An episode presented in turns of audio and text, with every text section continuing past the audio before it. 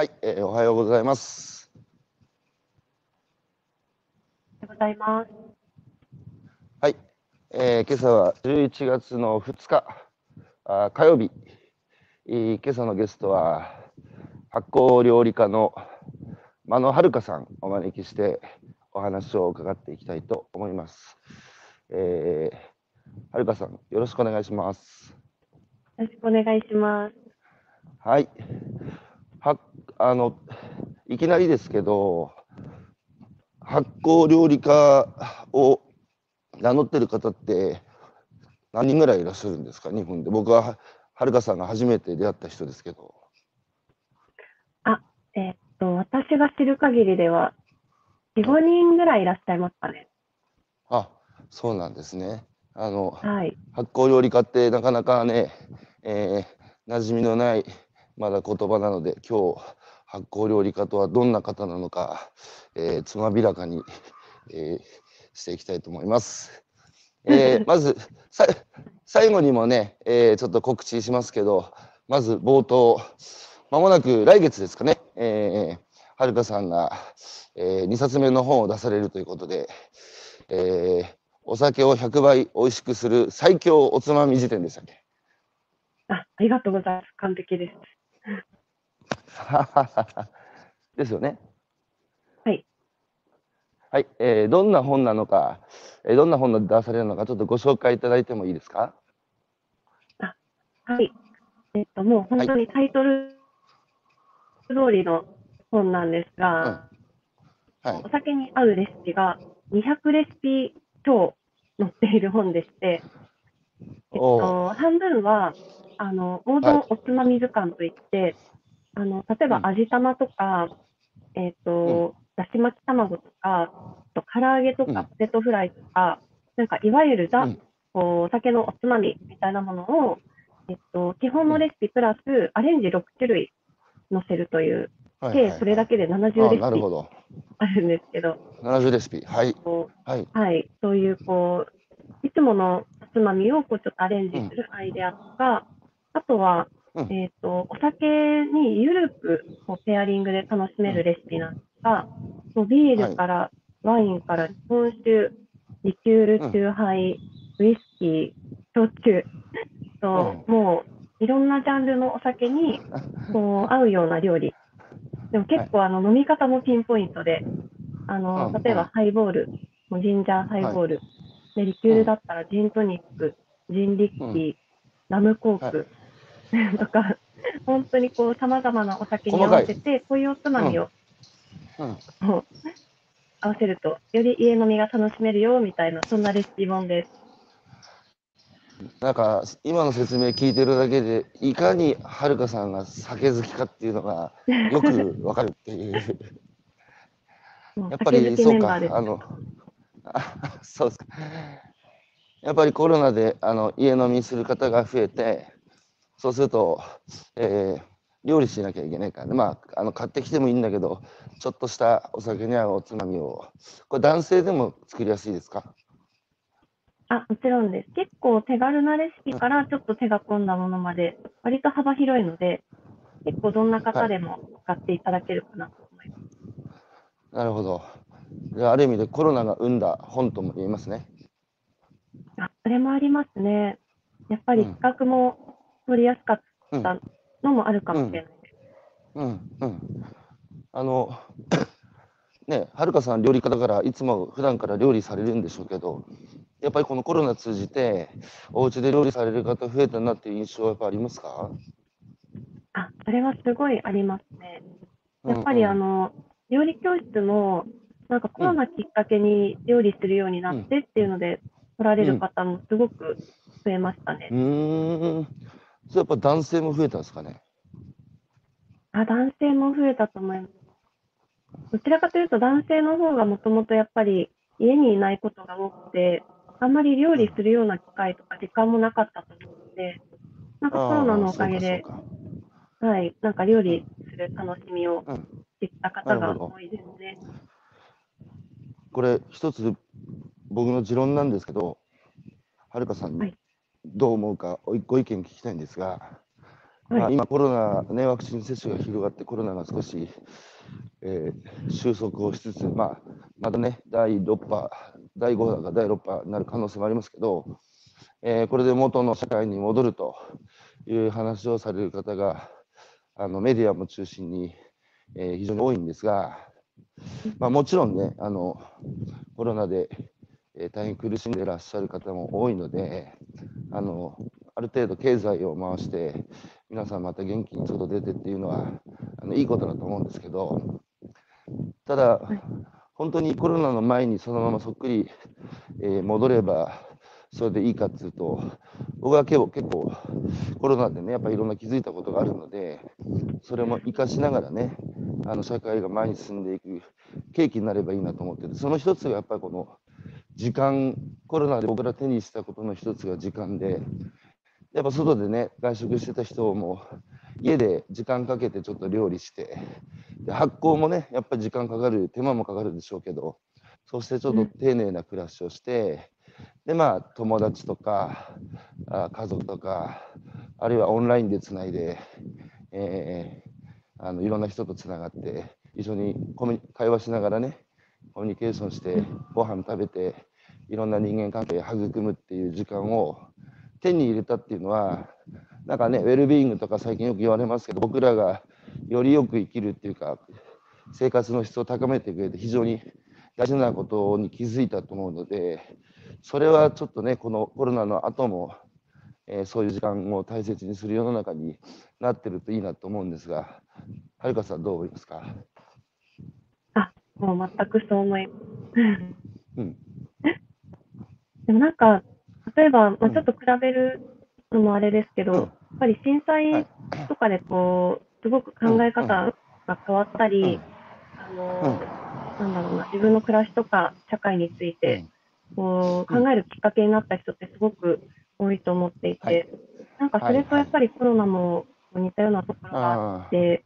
ぱりこれをきっかけになんか変わる人もいれば、まあ、でも震災の時と同様にやっぱりあまり変わらない人もやっぱり一定数いると思うんですけど、うん。なんかそういうふうによく変わっていくんじゃないかなとは個人的に思ってます。うん、なるほど。あの震災といえば東日本大震災、あの時もね、本当にあれがきっかけで、やっぱり価値観変わって人生が変わったっていう人は、このラジオでもすごく多くてうん、やっぱりこう普段僕ら、なかなかね、えー身近じゃないし、まあ、生きる死ぬの死っていう正しい死がね、圧倒的な現実突きつけられて生きるってどういうことだっけっていう、まあ、あの死を思えっていう、えーメメントリーだかな、あのイタリアの教会で骸骨を、えー地面に敷き詰めて、生きてる人は常に死を思って、よりよく生きるようにするっていう、それに近いような状態にやっぱりなりますよね。ちなみに、はるかさん、311の時ってまだ学生さんですか？私はそうですね、大学3年生で就活真っ只中でしたね。あ、就活真っ只中で311も結構えぐいですね。なんか、就職活動に影響、影響を与えられあああったんですか、就活に。完全にそうでした。もう一旦3月だったから、ちょうどもう就活が、のこう面接とかラッシュなタイミングでうんなったので、もう一旦止まって、5月ぐらいからぼちぼち再開して、もうなんか一回もうどうすればいいのかわからなくなって、はるかさん自身の中でね。うん。うーん、そうですね。うん。なんかあの時はすごい、うん。なんかみ自分自身がすごい子供で未熟だったんで、うん。なんかあんまり大した行動も起こせず、あんまり考えを改めることもなく、なんか今考えるともっといろんなことできたのになと思って、なんかその後悔と反省もあるので、やっぱりこういう今回のコロナとかで、なんかしっかり考えうんようっていうふうになりましたね。うん。なるほど、その、その後悔 みたいなものって、あの時震災があって、同じ日本人で、まあ、当時、京都ですか、はるかさんは。あ、いえ、東京です。あ、東京、東京にいて、この、まあ、あの時動いてね、ボランティアに来た方もいますけど、多分それは国民の、えー、わずか一握りで、多くの人は、まあ、募金とかするけど、なんか、なんかしたいんだけど、ちょっとその一歩が踏み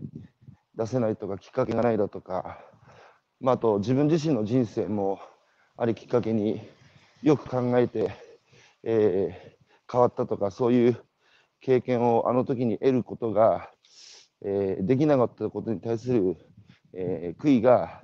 まあ、今回コロナで同じ、まあ、言ってしまえば自然災害ですからね、新型コロナウイルスも。えー、今回はやっぱ生かしたいという思いでいて、前回よりは少しあの自分自身、顧みる機会にできたって感じですかね。そうですね。まあ、震災と違って、なんかコロナは、なんかボランティアでどうこうっていう感じ、なんかこう自分が医療従事者でもないので、なんか直接できることはないんですけど、なんかやっぱり、まあ、環境のこととか、うん、なんかもうちょっとこう東京から離れて、もっと自然の近くで暮らして、なんか持続可能性についても聞きたいなと思って、畑を始めてみたりとか、なんかいろんな、やっぱり農家さんとのつながりを大切にしたりとか、なんか自分のなんか食の仕事に対してももっと本質的にあの、向き合うようになります。なるほど。はるかさんのその料理家っていうあの仕事の本質により目を向けるようになったきっかけだった今回のコロナがね。それはあのコロナの前も料理家さんされてたと思うんですけど、今おっしゃったその、はい、より本質的にっていうのは、やっぱ食べ物のあのまあ背後にいらっしゃる農家さん、漁師さんであったり、そのさらに背後にある山だったり、海だったり、川だったり、自然だったり、でそこがまあ今傷んで悲鳴上げてる。ちょっとそのさらに奥に今度自分たちがどう生きてきたかってことも問われてっていう。じゃあそうした時に食べ物の表側にいる我々は食を通じて料理を通じていかにあるべきかみたいなあのこう本質に目を向けたっていうのはそういうイメージでいいですか？あはいまさに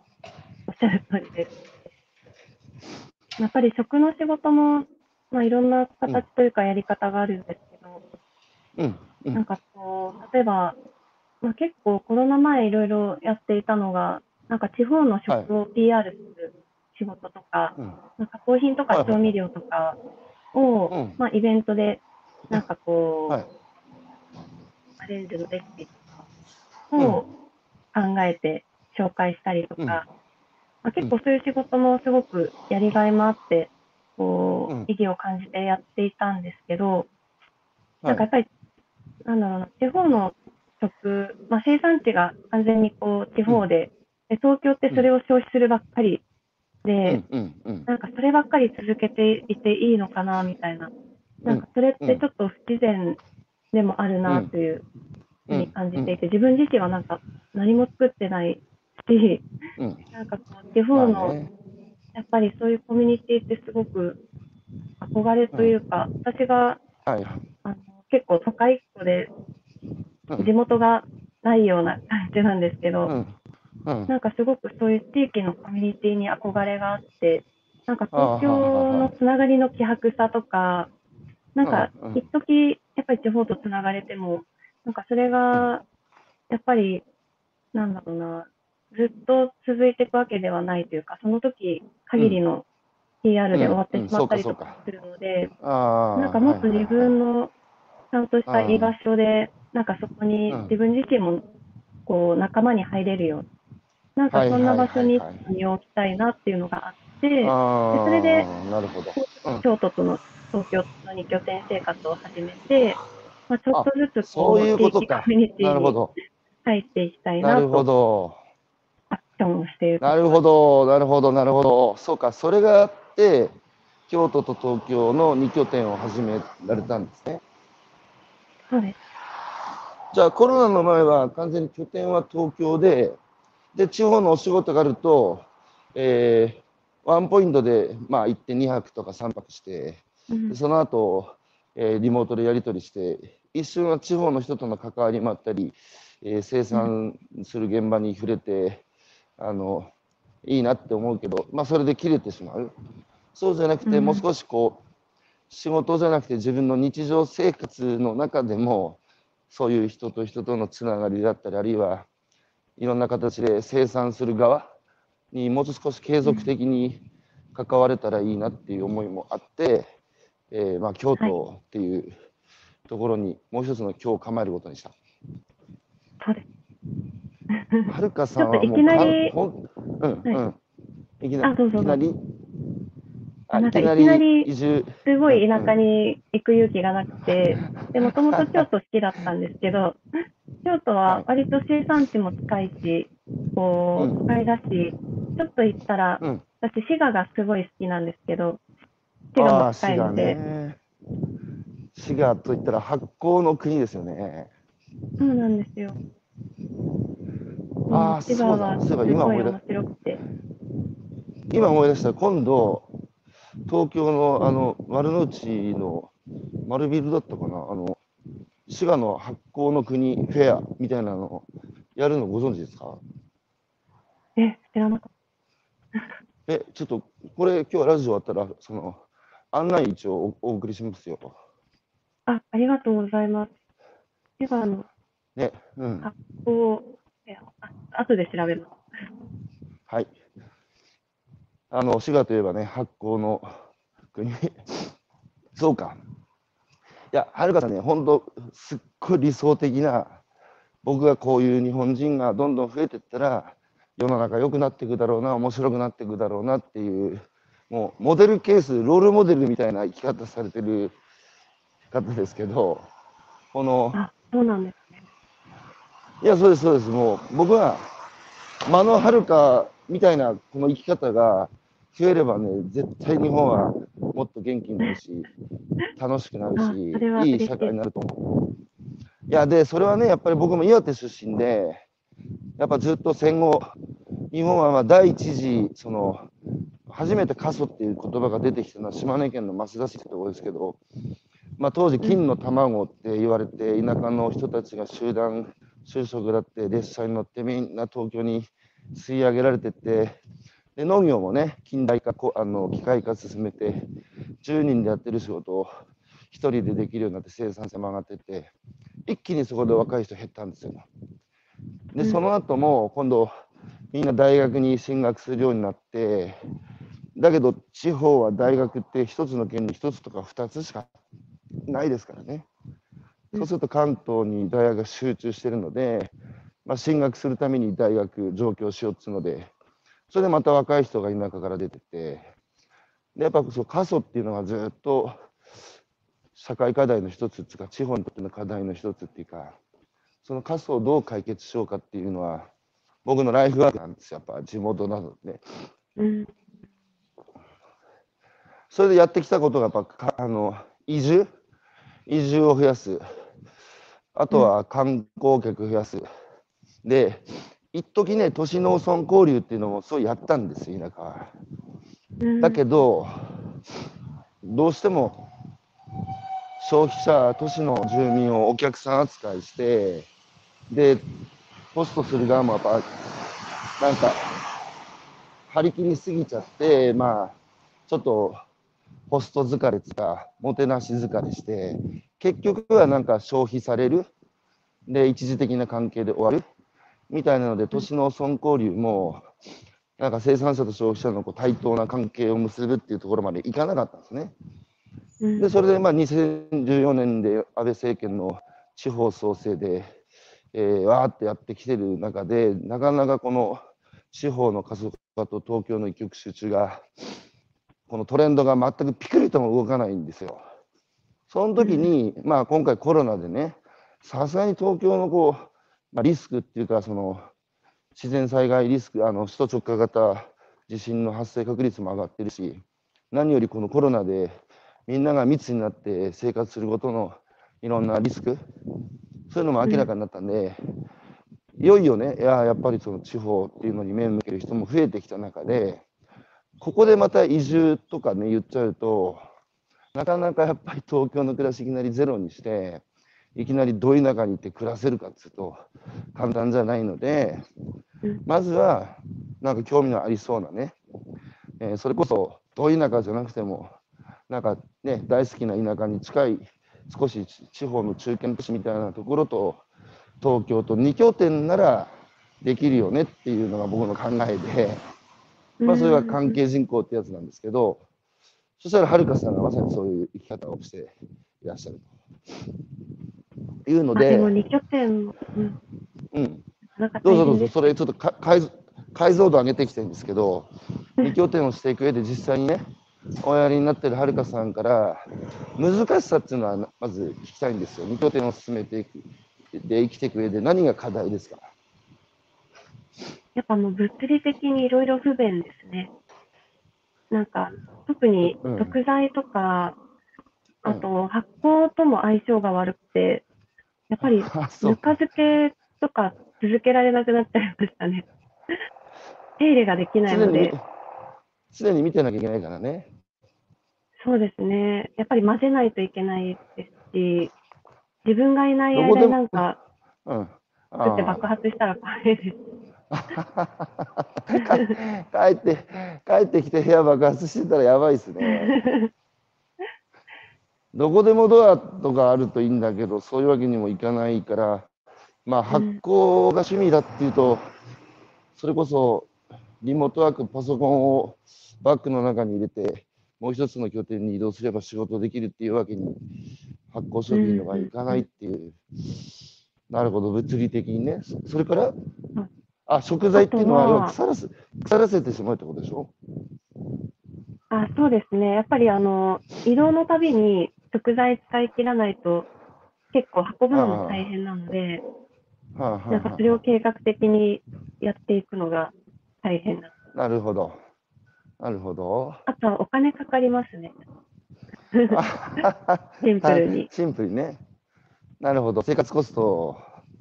そうか。うんやっぱり移動、私も結構2拠点って割と近くでされる方多いと思うんですけど、私は結構遠いので、毎回新幹線代がかかったり、あとこっちの家賃とか、あと、やっぱり物をまたいろいろ買わないといけないので、なんか二重で持つことになって、ちょっともったいないな、ど。うしようかな。やっぱり理想は完全に移住こっちにの京都、京都か益城川にあの手を移したいんですけど、うん、もうなんかじわじわこあの京都の方に拠点を移しつつある感じ。じゃあ比重を、えー、東京6、京都4だったのが5対5、えー、京都6、東京4、東京都7、東京3徐々にこう軸足を京都に変えていって最終的にはまあ、京都およびもしくは滋賀で、えー、生きるっていうのが今のはるかさんの一応、えー、イメージですか？そうですね目標というかなるほど。まず一つ二つ目のその生活コストが上がるっていうのはやっぱ二拠点の大きな課題で、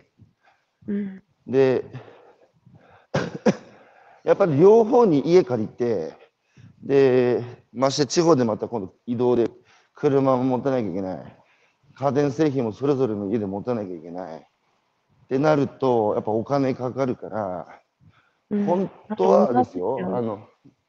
無駄、うん。本当は、今地方に空き家もたくさんあるし、あと一家に車2台3台って稼働してない車もあるから、うん、そういうのをさ、そのそれぞれの2拠点で所有するんじゃなくてやっぱシェア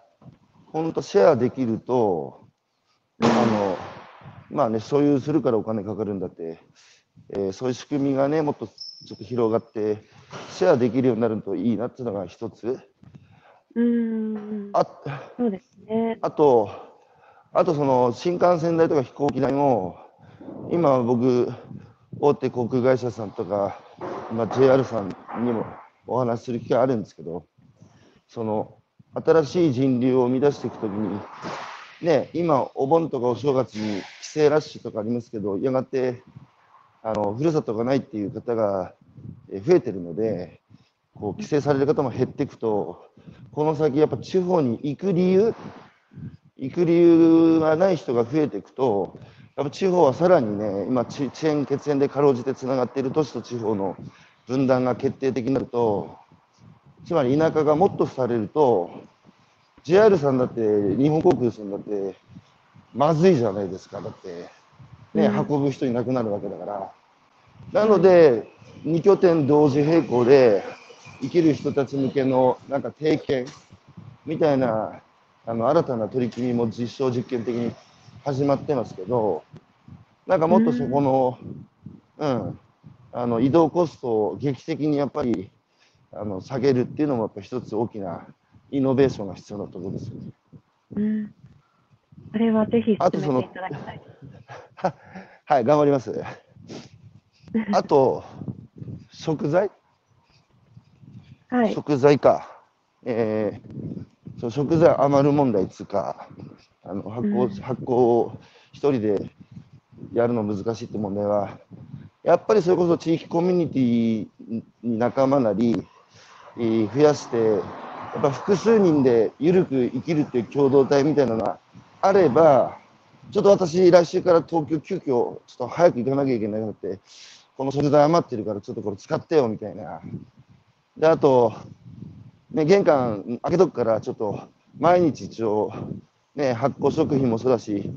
例えばお魚、あの、金魚飼ってたり、えー猫とか犬飼ってる人も、餌ちょっと頼むわって、頼める人がいるといいよ。うーん。そうですね。今も一応、あのー、3人でシェアしていて、うんはい。もともと、えっと、最初はシェアハウスだったんですけど、はい。はい。そう最初シェアハウスで、うんでも、なんだっけな、やっぱりいろいろ不便で、不便っていうこともあって、今古民家に引っ越したんですけど、あの、古民家一軒家一人で借りるお金 はないので、ちょっとあの、仲間を募って、今あの、住んでるのは私だけなんですけど、もう二人、うんうんえっと、事務所使いみたいにして、あの、日中、事務所的に使ったりとか、なるほど、そういう頼もしい分け方があるのか。仲間がいるので、確かに、そうです。このメンバーに。ぬか床混ぜてもらえばいいですね。やって、やってくれるといいし、そういう関係性を、だよね、ビジネスライクだと、そんなね、事務所として借りてるだけで、なんで私が真野さんのぬか床混ぜなきゃいけないのよって言われちゃわないような感あ、そんな大丈夫ですか？感じじゃないです。なるほど。まあ、2拠点の、えー、じゃあ、良さは何ですか、良さ。拠点の良さは、うんうーん、えーいろいろありますね。うん。うん。まあ、やっぱり今は。東京でうんの方が仕事が多いので、おはい、東京でちゃんと稼いで、うん。その分、はい、京都でのびのび暮らすあみたいな、すごいなんか切り替えがはっきりできて。なるほど。なので、なんかうん。ちゃんとしっかり働いてるの、月の半分ぐらいしかないかもしれないです。でも、ど。割り切っちゃって、うん東京にいる間は仕事頑張って、京都にいる間は、もうなんかいろいろインプット、やりたいことやっあインたり、プットね。まあでも結構じゃあ楽しいばっかりです。うん。じゃあ、ですね、オンとオフのスイッチのきこう切り替え方が、やっぱ2拠点だとやりやすいっていう感じですかね。はい。それもありますし、あと、うん。やっぱり東京の友達と京都、滋賀の友達ってなんか全然違って、なんか雰囲気とか、うん。なんか知ってることとか、考え方とか、やってることとかがすごく違うので、なんかそれが、こう自分の世界が広がって面白いですね。ああ、それ非常に興味深いんですけど、東京のはるかさんのに交友関係っていうか、まあ、ビジネスの関係でもいいですけど、お知り合いと、この京都滋賀のお知り合いとは、まあ、全然異質な世界で得られるものもそれぞれ違うと。はい。なんでだから、はるかさんの人生うん、はい。はい。どうぞどうぞ。あ、京都滋賀のうん知。り合いが、まあ、ちょっと多分、かなり個性的な、というか、個性強めな人が多いっていうのもあるんですけど、あはい。それもあると思うんですが、なんか、すごいいろんなこと知ってるなって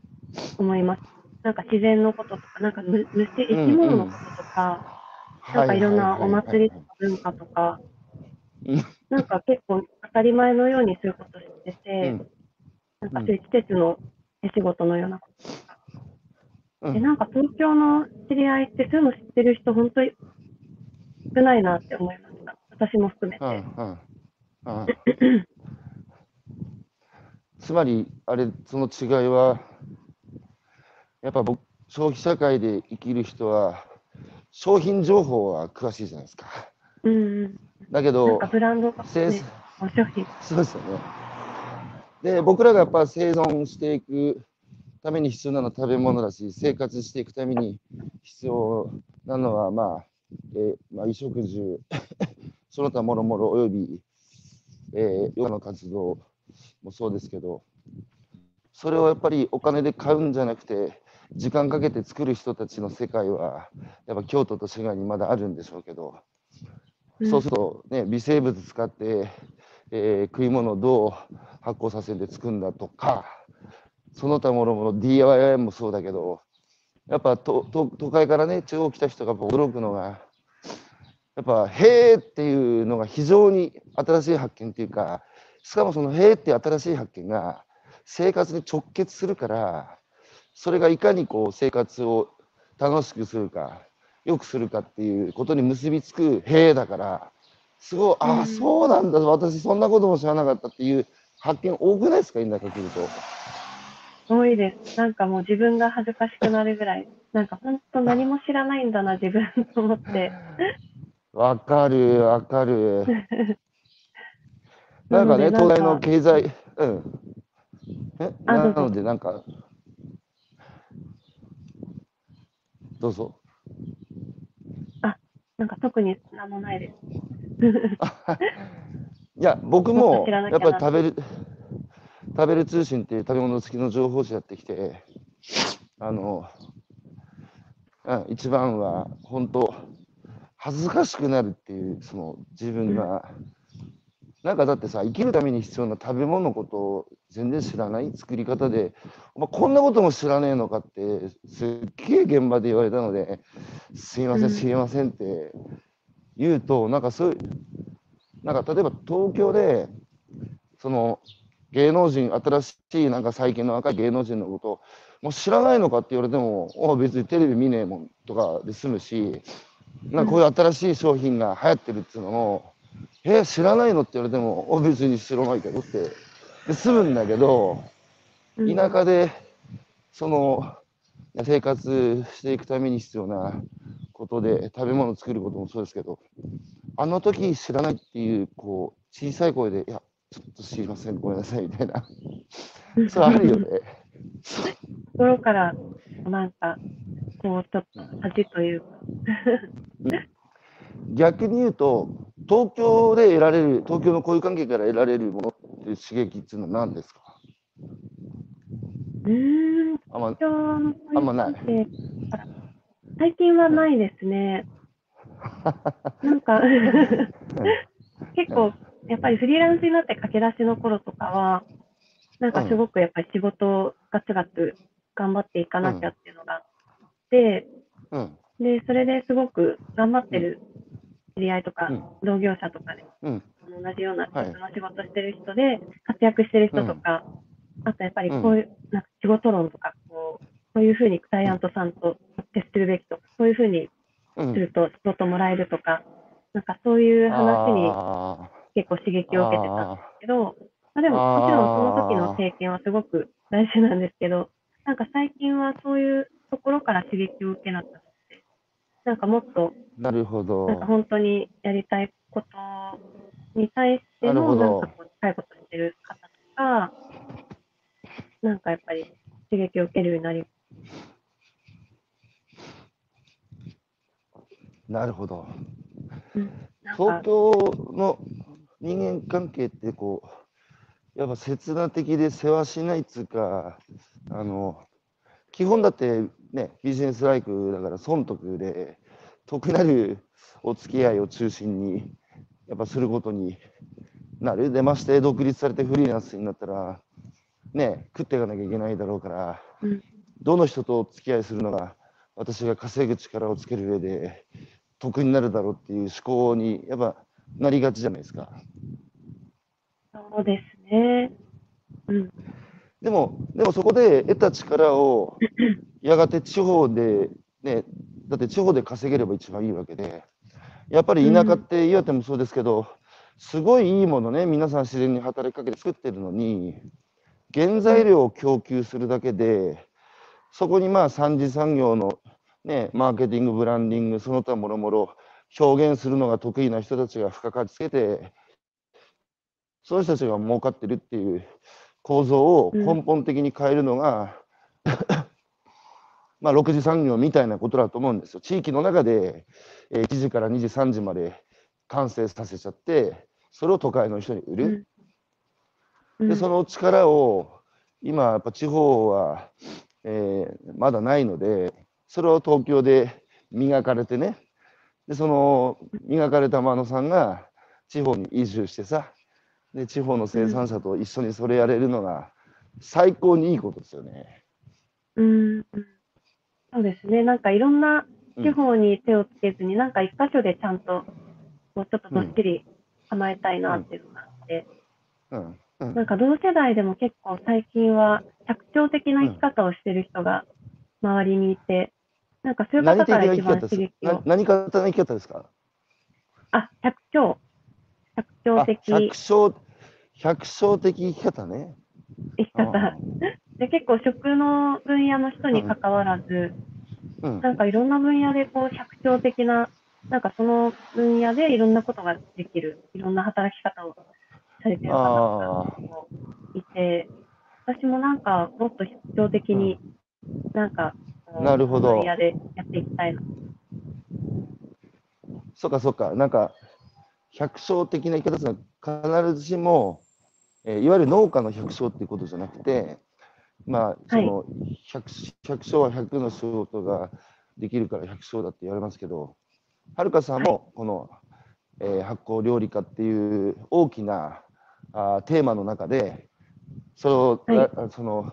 いろんな人に価値を提供して、いろんなそこで、えーまあ、仕事を生み出して、まさに100通りの生き方があそこでできしして、そこでお金稼げるイメージですか？はい、その通りです。百姓、やっぱ多いんだ、そういう若い人って、はるかさんの周りで増えてきた印象ありますか？やっぱこの、ここ、このコロナうのん、まあでも本当に一部だと思いますけどね。やっぱりうん。結構まあそういう方とツイッターでつながることが多いんですけど、やっぱり同じ興味関心がある方とつながりやすいので、そうじゃない、うん、なんかもともとの友達とか、うん仕事関係ない友達とかで、特徴的な動きをしてる人はあんまりいないですけど、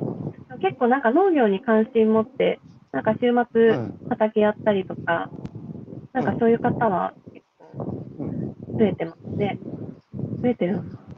ななんか、だか SNS を、はるかさん SNS を上手に活用してますよね。いや、全然そんなことないです。え、でもツイッターでさ、そういう人とはい。つながるのはツイッターでしょ？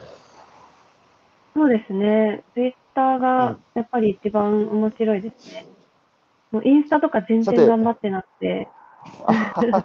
そうなの？なんか、若いね、若い方、あと料理される方、すごいインスタやされてる感じするんですけど、あ、はるかさんあんまり合わないインスタ？合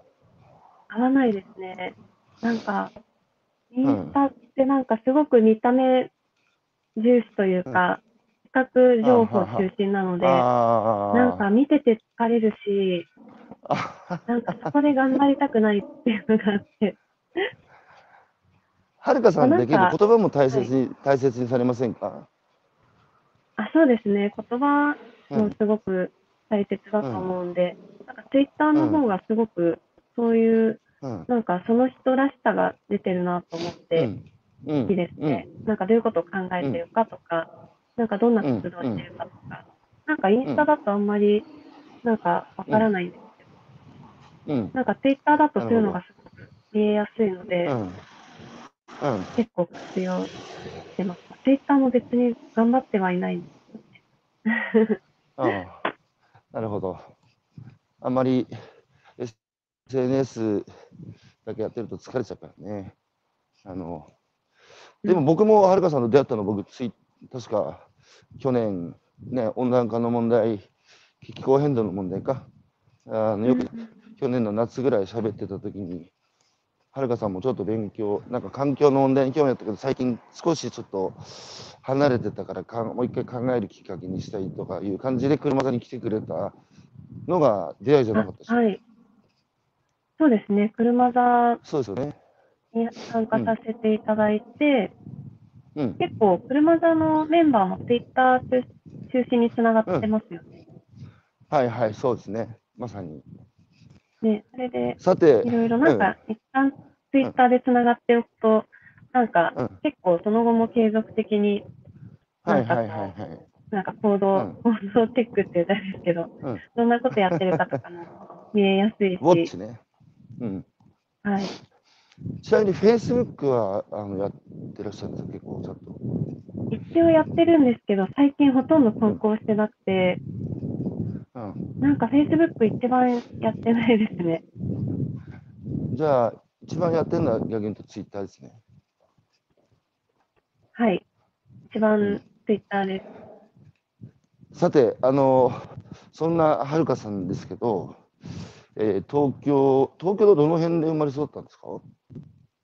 あ、生まれたのは栃木県の日光市、ああの、日元光で生まれっていうところはいえっと、はい。両親が、まあ、栃木と福島の出身で、で、もう典型的な、あのー就職と同時に東京に出て働いて、あみたいな、こう、家庭で、なので、まあ、里帰り出産出産で、あのー生まれたのは栃木なんですけど、まあ、すぐ東京戻ってきて、で、そこから、えっと、ほとんど東京で育って、あの、一時山梨にもいたんですけど、あ、うんほとんどうん大半を東京で育ってきますね。でも今、実家が東京にあるわけじゃないので、両親もうん。あの実家に戻って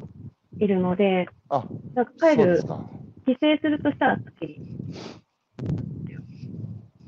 なので、なんか地元という地元が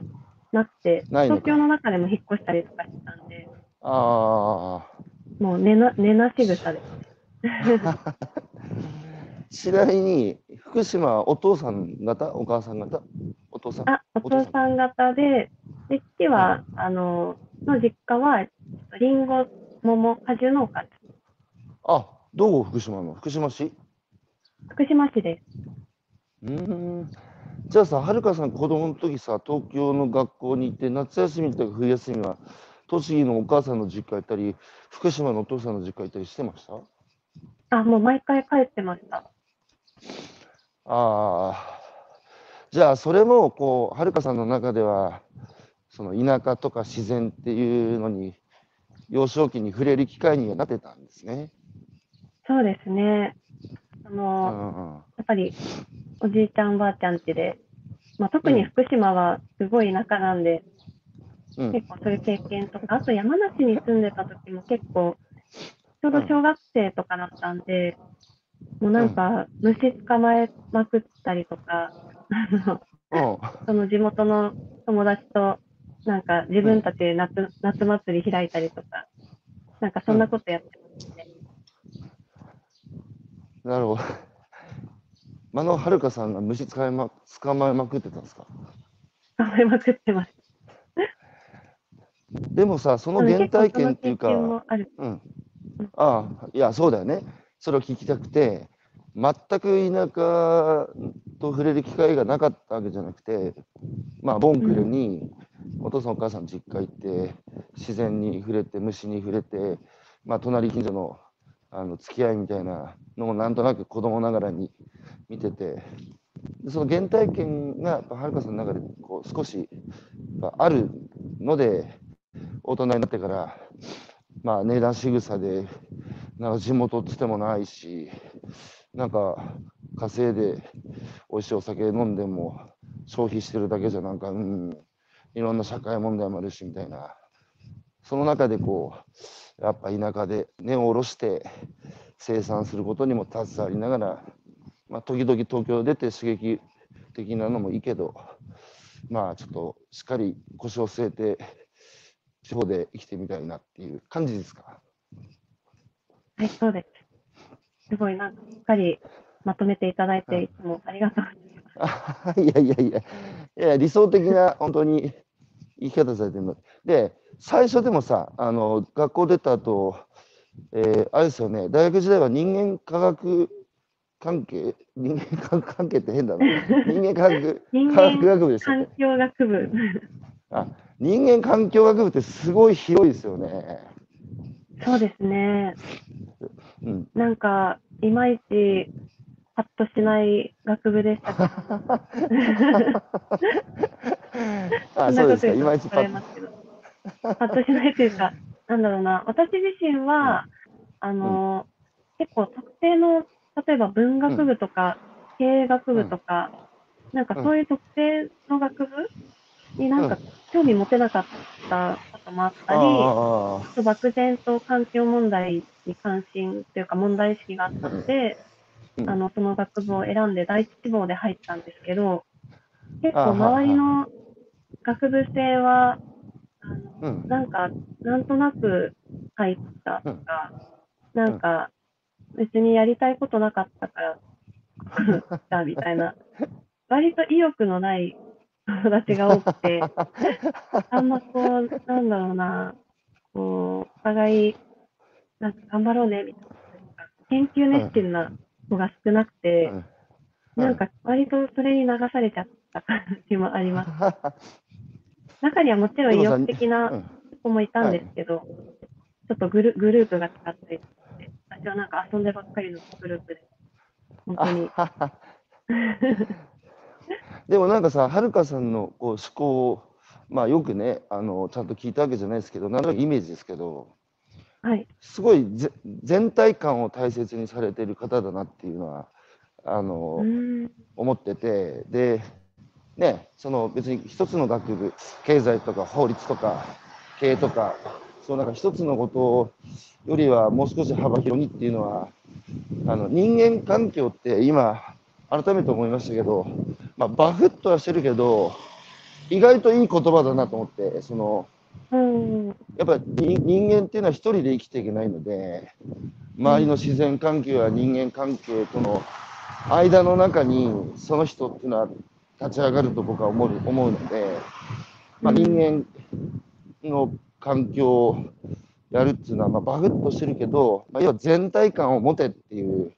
ことだと解釈すると、まあ、はるかさんって割とその部分だけっていうよりは、だって発酵もそうじゃないですか。やっぱ全体感を持って見ないといけないっていう、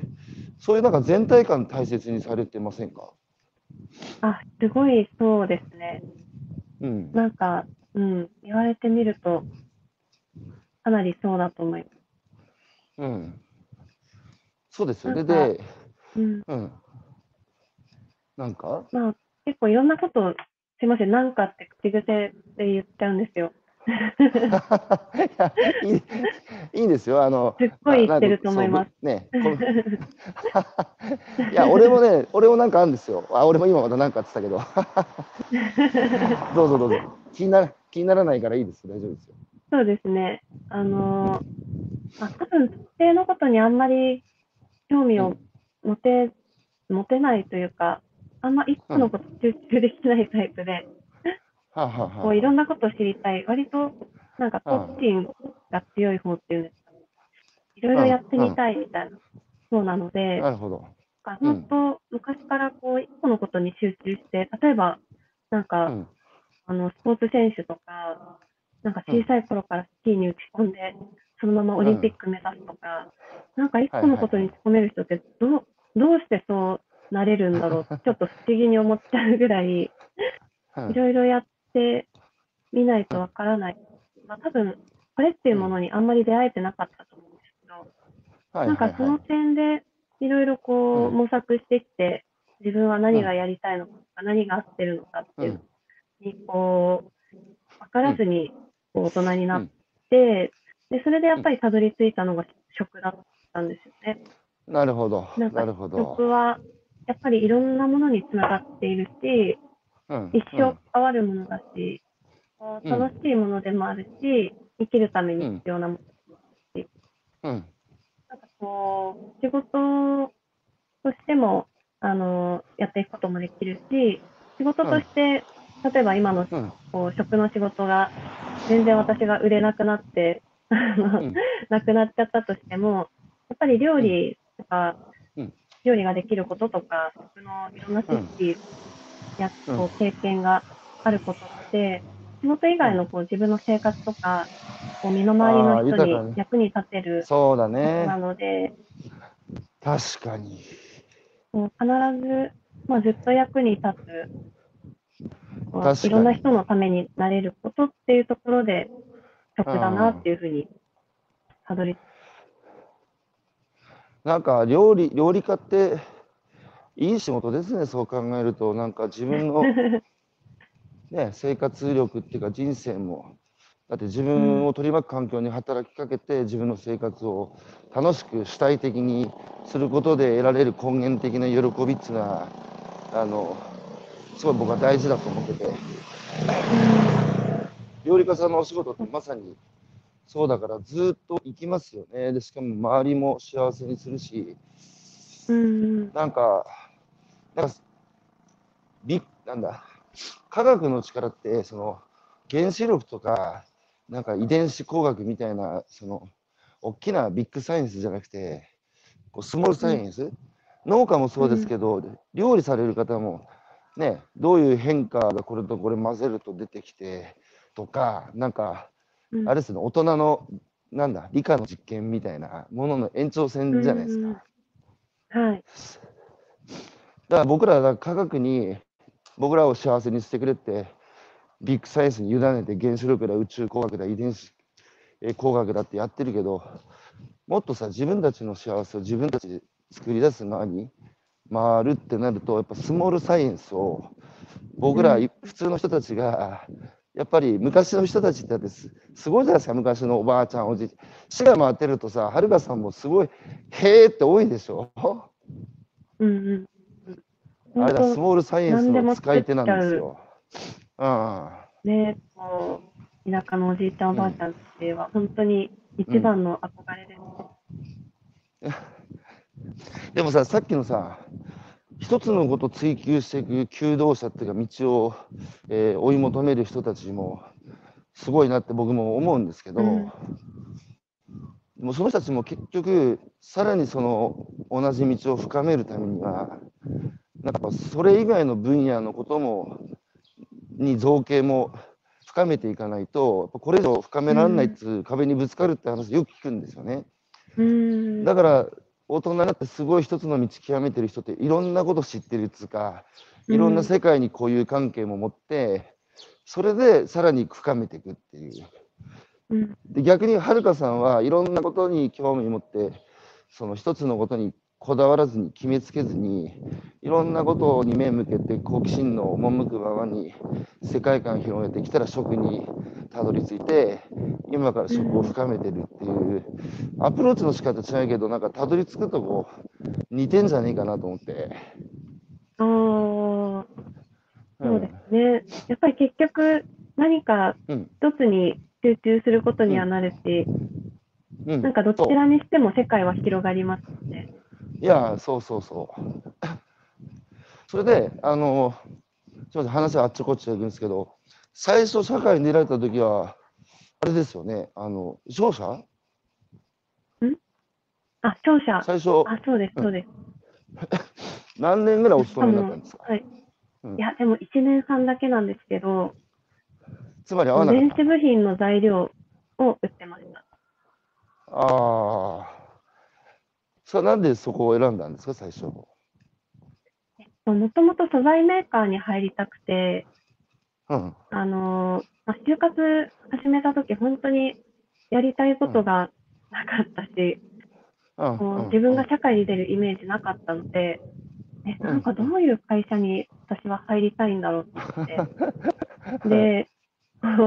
何か目に見えるものって形あるものじゃないとよくわかんないし、興味持てないなと思って、あのうんメーカーを考えてたんですけど、なるほど。なんだろうな、あのーうん乳製品のメーカーとか、うん。あのー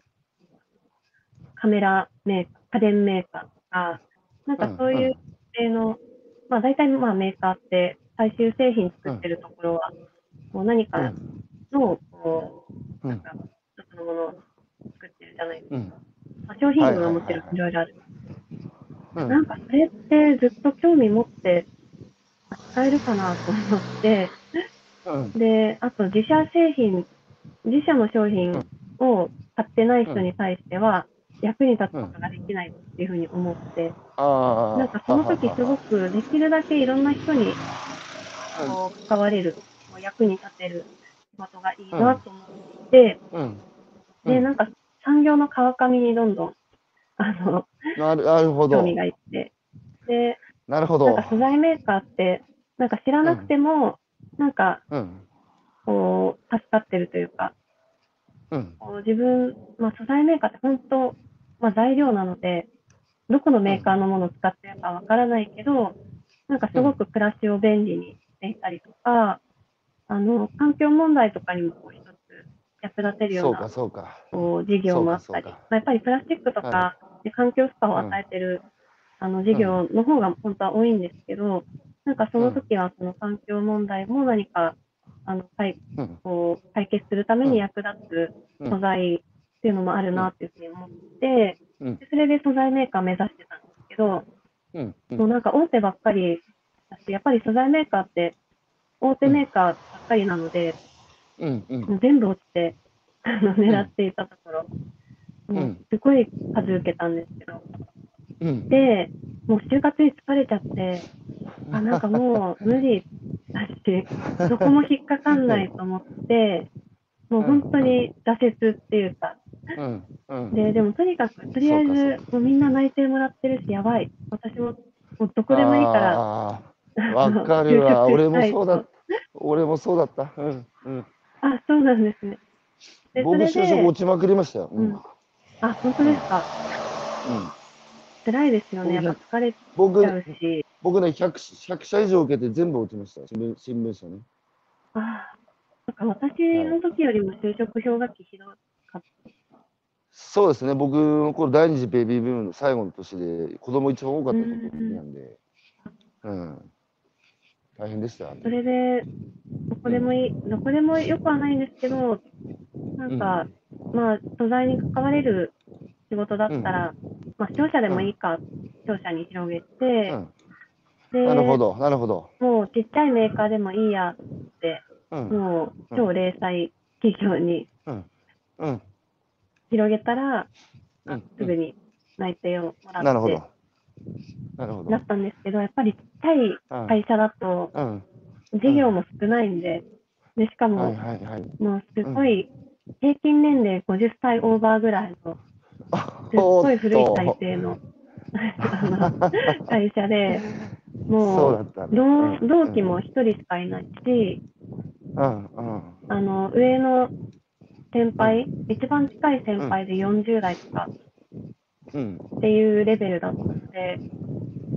もう きついね、それ。環境的にもすごく、周りのなんか大学時代の同期はみんななんか新しい会社で同期とあ楽しそうにやってるのに、あなんか私は、あ、なんか選択ミスったなと思って、大学院でも行ってちゃんと勉強し直してればよかった。それか、なんか就職のために一浪、一うん。一流するのもありだった。うんうん。なんか、うん。すごいなんか人生終わったみたいに思って、で、それで、まあ一応1年半頑張って、まあなんかうん。なんならこの会社変えていくこともできるんじゃないかと思って頑張ってたんですけど、やっぱり、そその電子部品自体にすごく興味がなくて、持てなくて、もうモーターとかコイルとかコンデンサーとか、なんか半導体とかそういうのの材料なんですけど、うん。なんかやっぱり興味持てないから、全然知識も入ってこないし、うん。うん。うん。頑張れなくて、なるほど。あまあ、でもものづくりには興味あるんだけどなぁとうん。思っていたときに、うん。なんか食が一番身近なものづくりだなっていうふうに思あって今のあ、つながっ道に行たっ。たような感じ。つながった。これで、その時気これでづいてよかったですね。よかったね。よかったさ。これで。闇落ちするところでした。いやー、でもさ、よかったね。それで、料理と出会って、発酵の世界とも出会って、それで地方、京都、滋賀とも出会って、で、今度ね、あの、2冊目の本をさ、本っつうのはだって、えー、間野遥さんの世界観、これまでの人生を、ある種本という形でね、料理を通して表現する場でしょうから、よかったね、見つかってね。そうですね。もう、なんかえー学生の時から、本当お酒うん飲めるぐらいしか取り柄がなかったので、なんかそれを、なんだろう、今につなげられてよかった。いやいや、趣味が高じてね、好きこそものの上手なれじゃないけど、あれですよ、はるかさんね、好きなことやって飯食っていくなんて気楽でいいねって僕言われることあるし、はるかさんも言われることあるかもしれないけど、それはね、好きなことやって飯食っていくって気楽じゃないよね。大変じゃないですか。そうね。気楽じゃないですね。良くも悪くうんも全部自分に跳ね返ってくるので、楽じゃないですよ。うんうんだけど好きなこと、そうそう、だけど好きなことだからね。あの、うん。まあ、頑張ってやれるし、えーはい、ということで、なんか、ちょうど1時間でね、駆け足でしたけど、えーはるかさんの、えーね、これまでの、なぜはるかさんの 発行身の上話に。もっと、いやいや、でもよくわかりました。あの、すごくストンと落ちて、もう少しね、いろいろ発行の話とかもお話聞きたかったんですけど、まあ、それはもう今度本を出すお出しになるっていうので、えーコメントもいただいてます。佐々木さん、おはようございます。家庭菜園を始めて、えー今年で3年生ですが、えーコロナ禍でまさに時間ができて、えーぬか漬けに挑戦しました。おうんえーぬか床との生活は目で見て匂いを確かめ手を入れて柔らかさを感じそれから口にすることで今まで体に取り込んできた食材について思い入れが大きく変わりました発酵初心者ですが食べ食への関心、えー興味関心が膨らむ毎日ですうんいいですねえー西口さん百姓的生き方人は本来そんな生き物なんでしょうねいつの間にか専門家が、えーもてはやされるようになりましたね。まあそうですよね。西口先生、あのうんお医者さんです。えーうんホリックスさん、滋賀には本当に発酵に熱心な方がたくさんいるので、データ紹介したいです。えー滋賀発酵をもっと発信が上手い人の力を借りたいです。これね、滋賀の琵琶湖の近辺うろうろしてる、すごく素敵な青年なので、堀君、ーあの、はる、間野遥さんに連絡してください。ね。あの、ツイッターでいいから。はい。えー、矢島さん、えー、間野遥さん、一箇所に腰を落ち着けて仕事をしたいとのこと、宮城県丸森町においでください。ダメだって、間野さんは滋賀なんだから。え、丸森町関係あるってたことありますよ、それこそ。あら、なんだ？仕事でなんか日本酒と食のなんかインバウンド向けの授業で、ー、あら、矢島さん、そうだそうですよ、年丸森町3、に。4回くらい行ってました。えー、米と豆を自前で作る味噌屋さんもいます。えーお父さんが福島ご出身とのと、福島県はすぐそこです。お待ちしてます。えーすでに丸森町には行かれてるそうですよ、矢島さん。え最近行ってないので、しまた、また行きたいと思います。ーぜひ。えー白石さん、えーぬか漬けを預けたり預かったりできる関係が築けるようなご近所付き合いがあると、優しい社会に近づいてきそうですね。えー北畑さん、えーはるかさんが二拠点居住の東京、京都の、えー暮らしを発行させて何を生み出すのかが楽しみです。上手なこと言うな。えー つまみを作りたいので本買って、おつまみを作りたいので本買ってチャレンジします。はい。ああえーりがとうご西田さん、ざいます。はる 西田さん、はるかさんは本当、あほんわかしているようで行動力がすごい。畑やりたいとののと実際やるのは本当違いますね。えー今就職したくない子が周りで増えてます。はるかさんの百姓的な生き方、これまでの悩みも含め参考になると思います。えー佐野さん、いつものお酒を100倍美味しくする最強おつまみ辞典、買わせていただきます。えーいつも美味しいおつまみを作ってくれる女房に、辞典で作るつまみを振る舞おうと思います。いやー、いいです。幸せですね、はるかさん、こんなに言われて。すごい、こんなコメントいただけるとは、あほうりがとうございます。えー、大奥さん、えー徳山市の徳さんはご存知ですよね。船寿司が苦手ですが、好物になりました。あ、お